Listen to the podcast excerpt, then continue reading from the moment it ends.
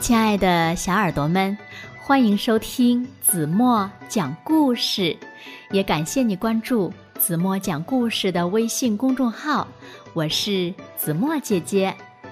在讲今天的故事之前呢，子墨想先问问小朋友们：你们知道明天是什么日子吗？明天呀是农历的五月初五，也叫端午节。那你们又知道端午节是怎么来的吗？在端午节都有哪些习俗呢？接下来呀，就让我们带着这两个问题一起来听今天的故事。故事的名字就叫《端午节的故事》。小耳朵，准备好了吗？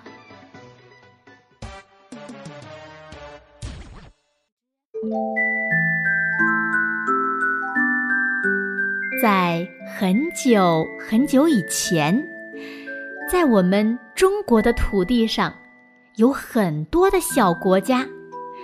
这当中呢，有一个叫楚国。楚国有一位大臣，他的名字呀叫屈原。楚国呢有个邻国叫做秦国。当时呀，秦国野心特别大。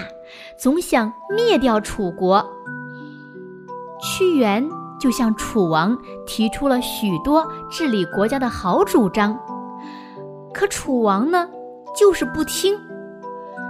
屈原觉得特别伤心。后来，楚王中了秦国的奸计，罢了屈原的官，还把他赶出了京城。屈原。离开京城以后，来到了汨罗江边。他想到国家的前途，想到老百姓的苦难，心里难过极了。他一边走着，一边吟唱出悲伤愤怒的诗句。汨罗江边的一位老渔夫认出了屈原。于是呢，就请他到自己的茅棚里去住。屈原眼巴巴地等待着来自京城的消息，他多想为国家尽力呀。屈原等啊盼呐，可是楚王召见他的信却总也没来。可逃难的老百姓却越来越多了。有一天，屈原向一个逃难的老头打听京城的情况。老头告诉屈原，秦国的兵已经打进了京城，楚国已经被秦国灭掉了。听到国家遭难的消息。屈原难过的吃不下饭，睡不着觉。就在五月初五的晚上，他抱着一块大石头，一头扎进汨罗江滚滚的江水中。百姓们赶紧划船去救屈原，划呀，找呀，太阳落山了，太阳升起来了。可还是没有见到屈原的影子。人们悲伤地喊着屈原的名字，把蒸熟的饭团儿用苇叶包好，扔进江里喂鱼，希望鱼儿不要去伤害屈原的尸体。人们还把雄黄酒倒进江水里，去杀死水里的毒虫。这样，屈原的尸体就不会被毒虫咬坏了。大家找了几天几夜，也没有找到屈原的尸体。男女老少都失望的哭了起来。为了纪念屈原，人们把他投江的五月初五这一天定为端午节。每年的这一天，人们都要吃用苇叶包的粽子，喝雄黄酒。在南方的一些地方，人们在端午节这天还开展赛龙舟的活动。看，江上的龙舟一只比一只漂亮。端午节包粽子、赛龙舟的活动，都是和屈原有关系的，因为屈原爱国家、爱百姓，人们就永远不会忘记他。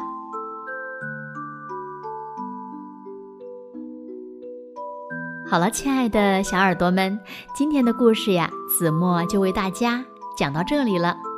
那听完今天的故事。你们是不是能回答那两个问题呢？端午节是怎么来的？也就是是因为谁而有了端午节？还有就是端午节有哪些习俗呢？请小朋友们把自己认为最棒的答案在评论区给子墨留言吧。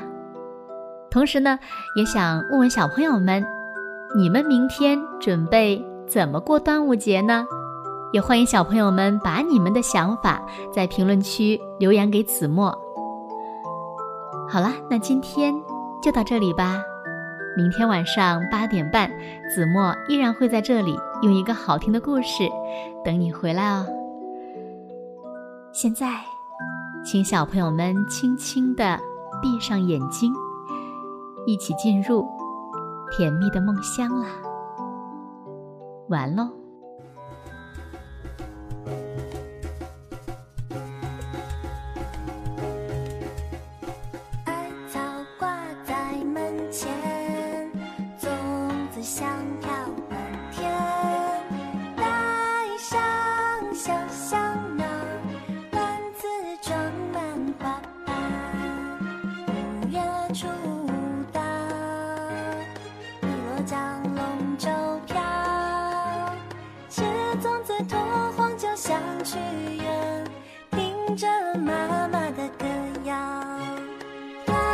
端午节快乐，五月的快乐，夏天的颜色，火热的山河。端午节快乐，唱一曲酒。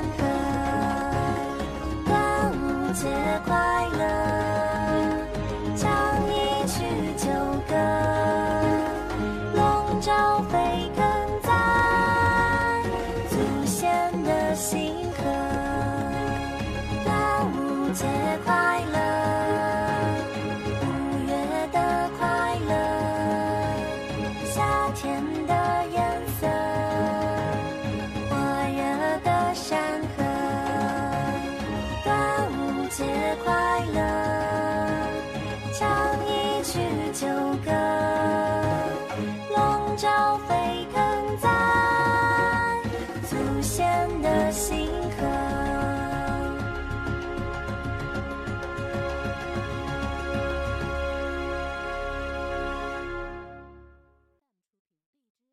嗨，小朋友们，快来下载宝贝家 APP。